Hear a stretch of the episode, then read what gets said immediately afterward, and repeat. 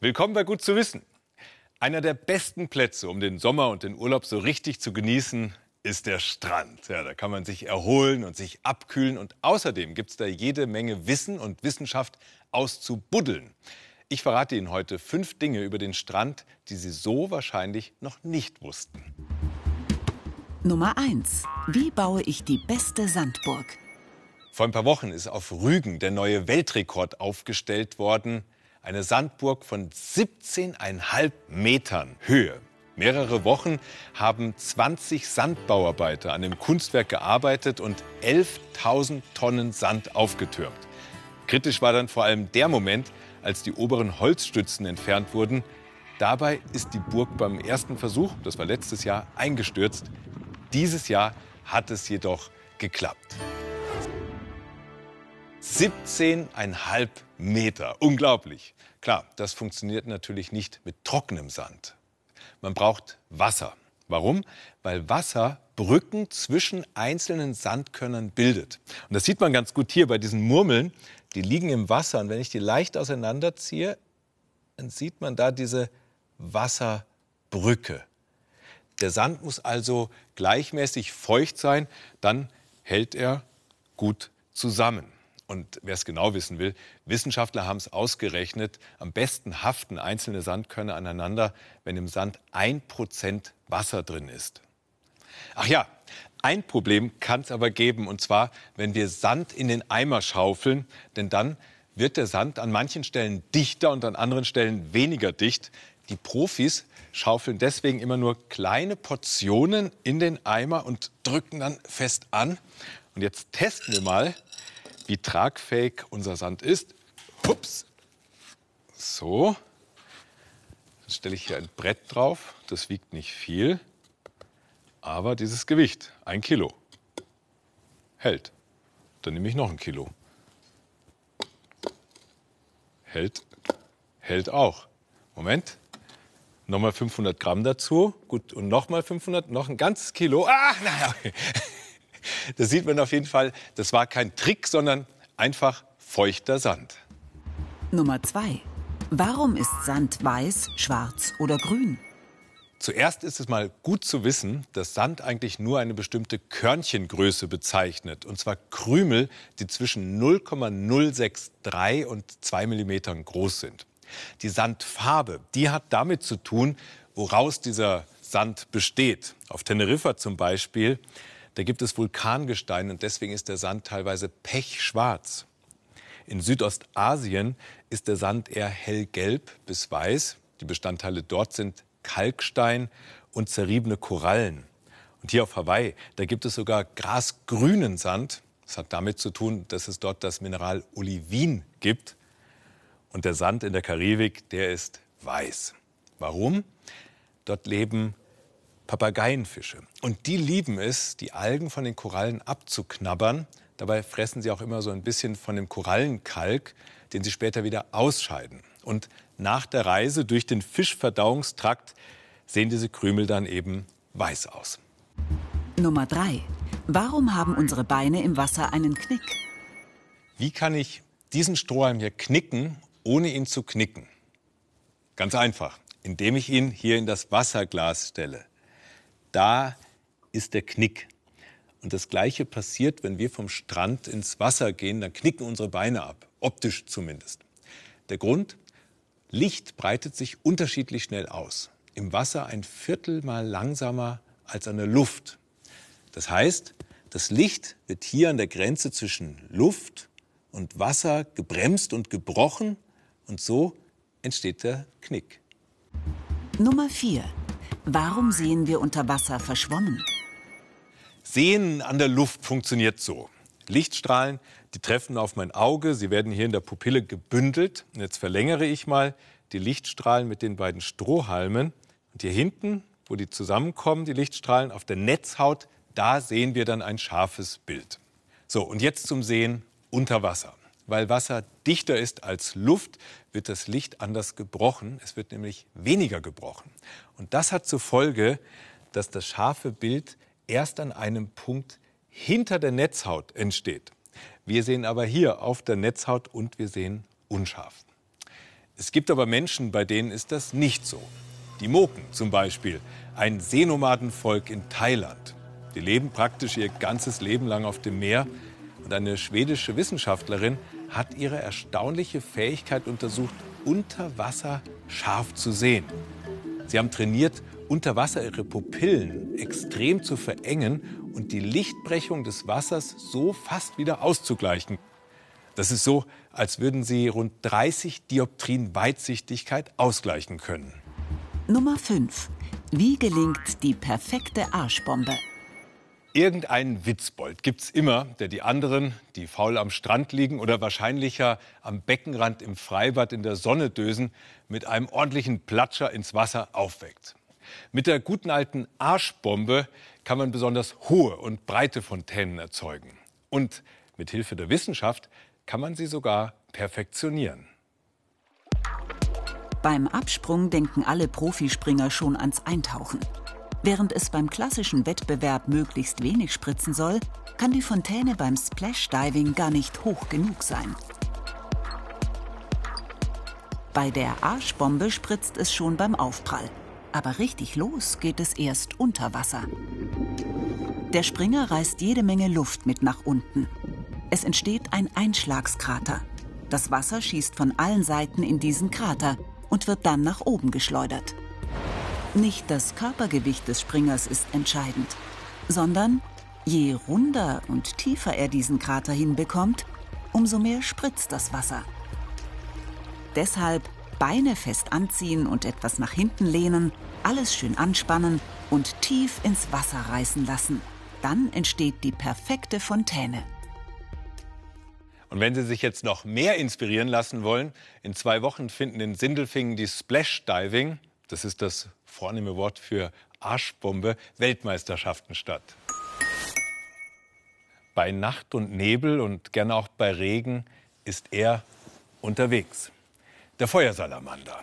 Vor ungefähr 15 Jahren in der Steiermark habe ich zum letzten Mal eingesehen.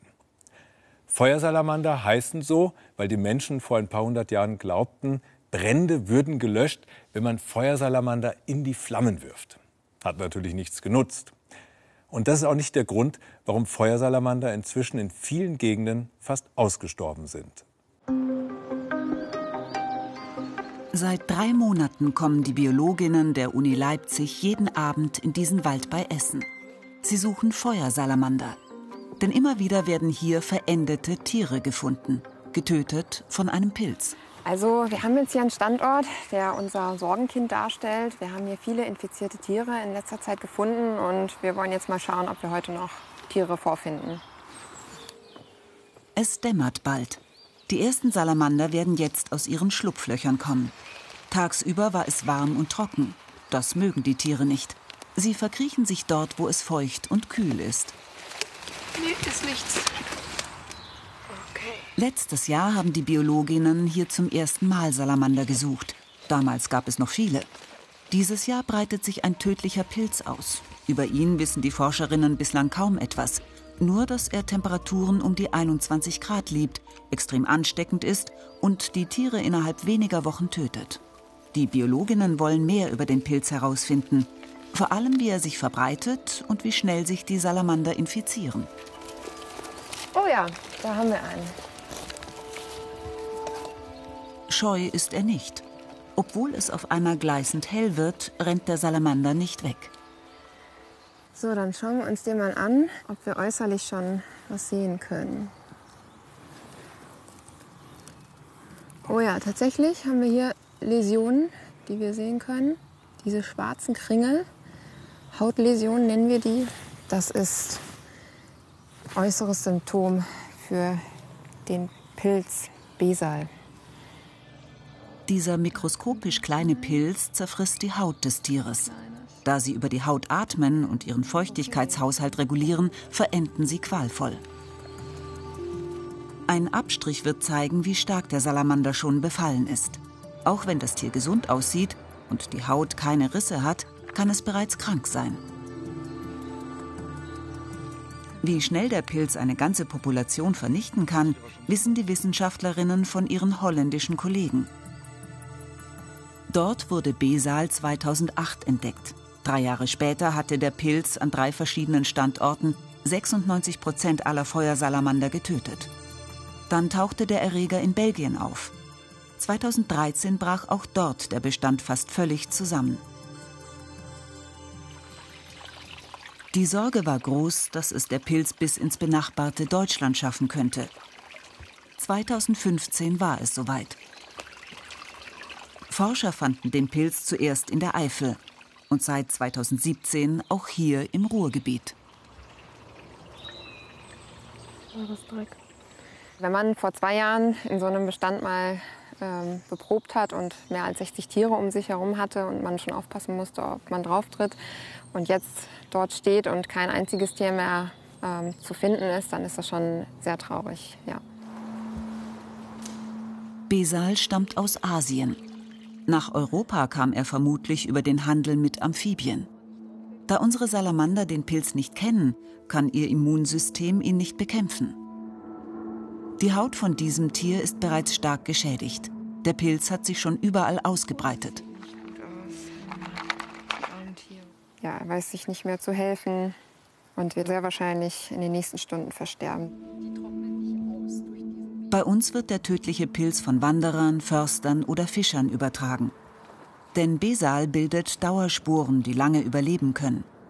Vielleicht kam über infizierte Erde, die an den Schuhen von Wanderern klebte, der Pilz aus der Eifel nach Essen.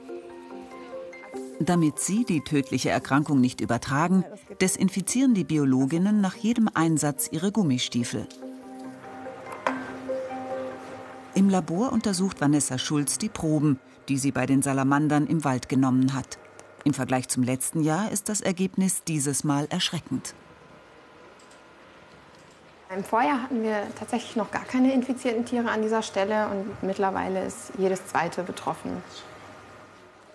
Auch bei gefangen gehaltenen Salamandern wird der tödliche Pilz gefunden. Doch im Gegensatz zu den wild lebenden Tieren können die behandelt werden.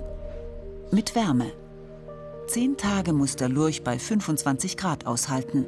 Dann ist der Pilz vernichtet und die Haut des Tieres hat sich wieder erholt. Nicht besonders angenehm für die Tiere, die Feuchtigkeit und Kühle lieben. Ja, die Wärmebehandlung, das ist ein extremer Prozess für die Tiere. Aber wenn man dann doch sieht, dass sie wieder gesund werden nach einigen Tagen, dann ist das schon ein sehr schönes Gefühl, dass man in irgendeiner gewissen Art und Weise helfen konnte. Erst wenn die Feuersalamander gegen den Pilz immun werden, ist ihr Überleben gesichert. Da sie aber innerhalb weniger Wochen sterben, ist die Zeit dafür zu kurz. Vanessa Schulz hofft, auf ein Tier zu stoßen, das den Pilz überlebt hat. Noch hat sie keins gefunden. Es ist wie die Nadel im Heuhaufen, die wir suchen da draußen, aber wir geben nicht auf und ja, versuchen unser Bestes. Wenn Vanessa Schulz einen Salamander findet, der gegen den Pilz immun ist, könnte sie ihn mit anderen Tieren kreuzen. Und dann, so die Hoffnung, würden die Nachkommen vielleicht resistent gegen den Killerpilz sein und eine Infektion überleben. Nicht nur die Salamander sind bedroht, es gibt auch immer weniger Frösche und Kröten.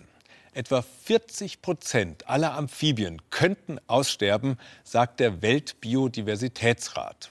Zum Beispiel, weil ihr Lebensraum zerstört wird oder weil sie unter den Giften aus Landwirtschaft und Industrie leiden. Und es gibt noch einen dritten Grund. Auf diese Reise hatte sich Mareike Petersen gut vorbereitet.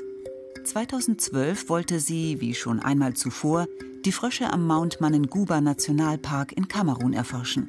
Doch was sie dort entdeckte, war erschreckend eigentlich. Also weil wenn man so ein, so ein Gebiet kennt und äh, weiß, wo man welche Arten findet und dann ist es auf einmal ruhig. Also man geht ja meistens nachts raus und dann denkt man, na, es hat gut geregnet, das Wetter passt und heute Abend müsste ich eigentlich viel finden und dann ist da so nichts. Was war passiert? Die Biologin wusste, dass in manchen Jahren mehr Tiere unterwegs sind als in anderen. Aber dass auf einmal so gut wie kein Frosch mehr zu sehen war, so, zu guter Letzt habe ich dann doch endlich noch was gefunden, einen Cardioglossa maninguca. Man überlegt natürlich, woran es eigentlich liegen könnte, kommt aber im, im, ersten Moment eigentlich nicht auf irgendwas, weil eigentlich passt alles. Also, weil man hat die Frösche ja auch da schon genau gefunden.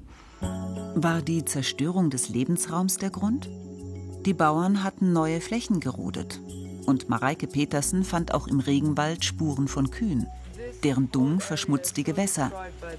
Da die Haut der Frösche extrem durchlässig ist, können solche Verunreinigungen für sie gefährlich sein. Dann spielt natürlich immer unterschwänglich so, so dieser, dieser Chytridpilz einfach mit. BD nennt man den in Kurzform, der halt weltweit einfach zum Aussterben von Amphibien führt und wir den in dem Gebiet eigentlich bisher noch nicht nachgewiesen hatten. Und dann denkt man sich, hm, ist er jetzt vielleicht auch hier, also weil er sich ja einfach weiter ausbreitet. Und das war dann so ein bisschen der nächste Schritt. Mareike Petersen nahm Proben von der Haut der Frösche und untersuchte Tiere, die Kollegen von anderen Exkursionen nach Kamerun mitgebracht hatten. Ihre Befürchtung bestätigte sich. Der Pilz hatte jetzt auch den Nationalpark in Kamerun erreicht und breitet sich dort aus. Weltweit haben Forscher den gefährlichen BD-Pilz inzwischen in 60 Ländern nachgewiesen.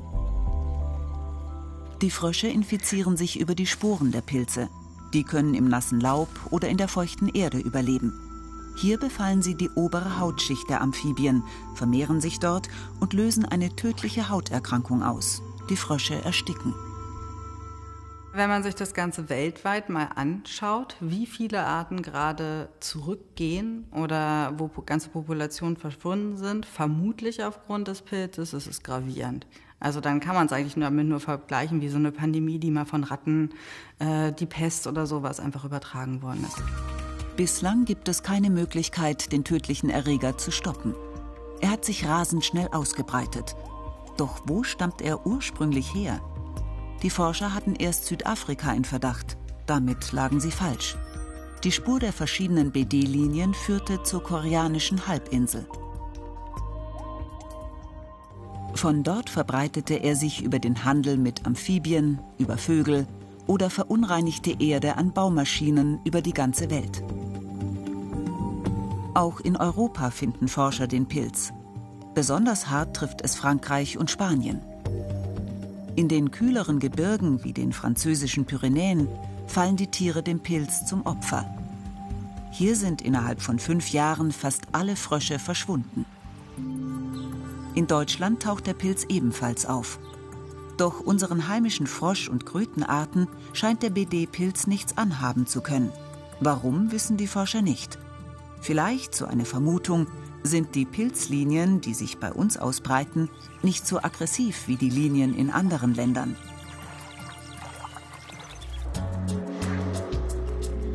Mareike Petersen plant wieder nach Kamerun zu fahren. Sie will wissen, wie es weiterging.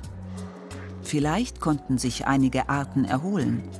Das zumindest scheint in Südamerika und Australien passiert zu sein. Dort wütete der Pilz besonders schlimm.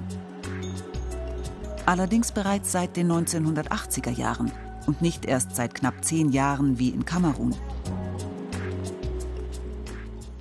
Ich glaube nicht, dass sich die Populationen da jetzt extrem erholt haben. Also ich meine, das waren schon immer Populationen, die nicht so üppig waren an Anzahl der Individuen. Und so eine Regeneration durch so eine Krankheit dauert ja auch ein bisschen. Also ich würde mir natürlich schon erhoffen, dass man so langsam sieht, okay, die Arten kommen wieder, die sind wieder da. Ähm, der Worst Case wäre natürlich, es ist nichts mehr zu finden. Dann wären die Frösche vielleicht für immer verschwunden. Darunter auch Arten, die nur hier leben. Um sie zu retten, müssten die letzten Tiere gefangen werden, damit sie gezüchtet werden können. Doch ob sie dann eines Tages wieder am Mount Manenguba in Kamerun ausgewildert werden können, weiß niemand. Das wäre wahrscheinlich nur dann möglich, wenn der Pilz verschwindet oder die Tiere dagegen immun geworden sind. Ist doch ganz gemütlich, oder? Aber ist das auch 60 Tage lang gemütlich und dazu noch die ganze Zeit mit dem Kopf nach unten? 60 Tage nur liegen. Genau das haben in den letzten Wochen Testpersonen im Deutschen Zentrum für Luft- und Raumfahrt in Köln getan. Besuch war übrigens nicht erlaubt. Mit dieser Studie soll getestet werden, wie Astronauten fit und gesund bleiben in der Schwerelosigkeit. Eine Voraussetzung, um irgendwann vielleicht mal zum Mars zu fliegen. Sie sind die Helden unserer Zeit. Die Abenteurer, die ins Unbekannte vorstoßen, den Mond erobern Und vielleicht auch bald den Mars. Und das ist Paul, ein terrestrischer Astronaut, einer, der am Boden bleibt, damit da oben alles glatt läuft, obwohl er schon Lust hätte, mitzufliegen. Reise zum Mars? Ja, keine Ahnung. Da gehört wahrscheinlich ziemlich viel dazu. Keine Ahnung, ob ich das Zeug so hätte, aber Lust drauf hätte ich schon. Drei Monate ließ er sich hier einsperren, im Envy Hub, einer der Top-Forschungsanlagen der Raumfahrt. Zwölf Probanden, 60 Tage im Bett, 24 Stunden überwacht von NASA, ESA und dem Deutschen Zentrum für Luft- und Raumfahrt. Und dazu ein volles Programm. Unsere Programme müssen echt extrem viele äh, Experimente absolvieren. Die können wir immer in fünf Hauptthemen äh, zuordnen. Also in erster Linie äh, Kreislauftests, äh, Kraft- und Ausdauertests. Dann haben wir kognitive Tests. Das ist auch ganz wichtig, äh, wenn wir uns fokussieren wieder auf Missionen nach Mars und später zum Mars. Da müssen die Astronauten natürlich auch aufrecht und müssen auch äh, tatsächlich funktionell sein und, und Tätigkeiten ausüben können. Aufrecht und funktional. Genau das sind die Astronauten eben nicht, wenn sie im All waren. Schon ein paar Monate auf der ISS setzen den Astronauten stark zu. Eine Mars-Mission würde Jahre dauern und es gäbe dort kein Empfangskomitee, das die Astronauten auf Händen trägt. Im Envy Hub simulieren die Wissenschaftler für ihre terrestrischen Astronauten die Schwerelosigkeit. Wie das trotz Erdanziehungskraft geht? Mit strikter Bettruhe. Jeder, der schon mal längere Zeit liegen musste, weiß, wie schnell der Körper abbaut. Zwei Monate im Bett, dazu mit dem Kopf sechs Grad nach unten und der Körper zeigt die gleichen Effekte wie in der Schwerelosigkeit. Paul hat's schon hinter sich, mit allem, was dazugehört. Klar gab es natürlich die, die, die Eingewöhnungsmomente in den ersten Tagen, wo man ähm, vielleicht ein bisschen Rückenschmerzen hatte, sich daran gewöhnen musste, der Körper musste sich daran gewöhnen, ähm, an diese neue Position, aber dann ähm, hat man sich daran gewöhnt und dann war das alles relativ einfach. Es passiert viel drumherum, ähm, das einen auch davon ablenkt, dass man jetzt die ganze Zeit rumliegt. Ähm, und man kann das schon genießen, wenn man das möchte. Und wenn man gerne Karussell fährt. Denn mit dieser Kurzarm-Humanzentrifuge, so hoffen die Wissenschaftler hier, könnte man die Probleme der Schwerelosigkeit in den Griff kriegen. Sie erzeugt eine Art künstliche Schwerkraft. Täglich 30 Minuten im Schleudergang. Auch als terrestrischer Astronaut muss man einiges abkönnen. Die Zentrifuge bewirkt, dass äh, alles ein bisschen nach unten gedrückt wird. Das heißt, der Proband oder die Probandin, wie gerade im Hintergrund, äh, liegt ja da drauf die ganze Flüssigkeit, also vormerklich das Blut, wird Richtung Beine gedrückt. Letztendlich das, was wir auch haben, wenn wir aus dem Bett aufstehen würden. Im All fließt mehr Blut in den Kopf. Gesicht und Halsvenen schwellen an. Im Gehirn bildet sich mehr Nervenwasser. Das kann auf die Netzhaut und den Sehnerv drücken. Viele Astronauten bekommen Augenprobleme. Eine mobile Zentrifuge, die an die Raumstation andockt. Könnte sie die Lösung sein? Pilotstudien machen Hoffnung. So könnte auch dem Muskel- und Knochenabbau entgegengewirkt werden. Denn wer im All nicht trainiert, verliert zum Beispiel bis zu 40 Prozent der Beinmuskulatur. Alexander Gerst machte jeden Tag ein bis anderthalb Stunden Sport, mit Gurten aufs Laufband gepresst. Hard Work, wie er selbst sagt, und zeitaufwendig. Dafür kam er relativ fit zurück. Schon einen Tag nach der Landung war er beim Check-up im Envy Hub in Köln. Der Herr Gerst äh, ist äh, laufend hier ins äh, Labor gegangen. Also der äh, hat äh, quasi wirklich wenig, wenig gebraucht. Äh, und das zeigt auch, dass, dass die Gegenmaßnahmen, die wir jetzt schon einsetzen, eigentlich schon sehr effektiv sind. Und mit der Zentrifuge könnte das Training im All noch viel effektiver werden. Schon wieder der Strohhalm. Und 459 davon hat sich ein Mann aus Indien auf einmal in seinen Mund gesteckt und sich so einen Eintrag im Guinness-Buch der Rekorde gesichert. Und Philipp, der könnte es auch ins Guinness-Buch der Rekorde schaffen. Allerdings nicht mit den meisten, sondern mit dem längsten Strohhalm der Welt.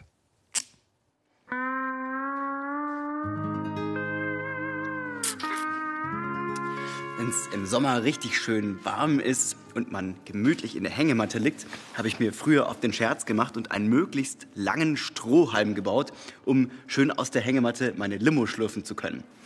Aber was ist, wenn die Hängematte richtig weit oben hängt oder man das Getränk vom Nachbarn einen Stock tiefer ansaugen möchte? Wie hoch kann man eine Flüssigkeit in einem Strohhalm ansaugen? Um das herauszufinden, brauche ich einen richtig großen Strohhalm.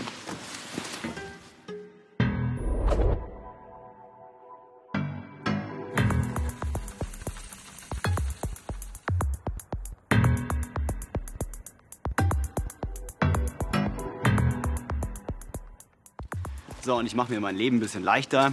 Anstatt umständlich das Wasser hoch zu saugen, habe ich hier in meinem Riesenstrohhalm einfach ein Ende verstopft. Und dieses Ende ziehe ich jetzt hoch, und zwar mit schwerem Gerät. Mal schauen, wie hoch ich komme. Und diese Hebebühne kann ich nicht alleine bedienen, deshalb habe ich kompetente Hilfe von Franz. Wir befestigen das erstmal irgendwo. Hoch geht's. Was passiert da oben an dieser oberen Kante des Wassers? Wenn wir unten sind, herrscht da oben in diesem kleinen Lufteinfluss ja ungefähr atmosphärischer Druck. Und jetzt fahren wir hier immer weiter hoch. Der Schlauch entrollt sich. Und die Wassersäule hier, die wird immer höher. Und auf diese Wassersäule wirkt natürlich die Schwerkraft. Die zieht das Wasser hier nach unten. Das heißt, da oben in diesem kleinen Lufteinschluss, da zieht richtig viel Wasser nach unten plötzlich. Weil ich das Ende aber zugeschlossen habe, kann keine Luft nachfließen. Hier entsteht also ein Unterdruck. Wie hoch sind wir jetzt? Schon ganz schön hoch. Zehn Metern. Oh, jetzt, guck mal, jetzt, was passiert denn jetzt?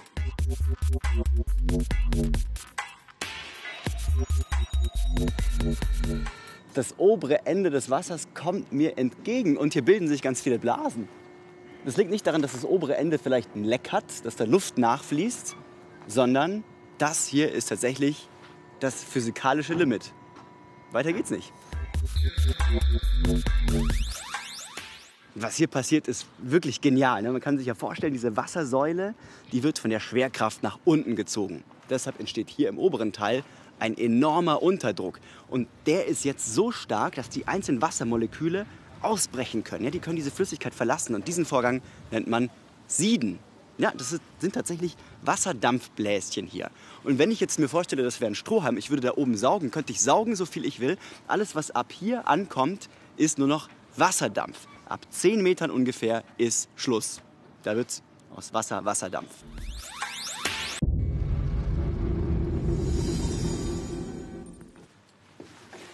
Also, wenn Sie Limo von Ihrem Nachbarn vom Balkon abpumpen wollen mit dem Strohhalm, können Sie machen, solange die Stockwerke nicht mehr als 10 Meter auseinander sind. Sonst macht Ihnen die Physik einen Strich durch die Rechnung. Und wenn Sie sich jetzt fragen, wie schaffen es dann Brunnenpumpen aus enormen Tiefen Wasser nach oben zu fördern, gut zu wissen, in dem Fall wird das Wasser nicht von oben angesaugt, sondern von unten hochgedrückt. Und weil das obere Ende offen ist, gibt es auch keinen Unterdruck. Und ich hoffe, ich habe einen guten Eindruck gemacht. Sage danke fürs Dabeisein und bis zum nächsten Mal.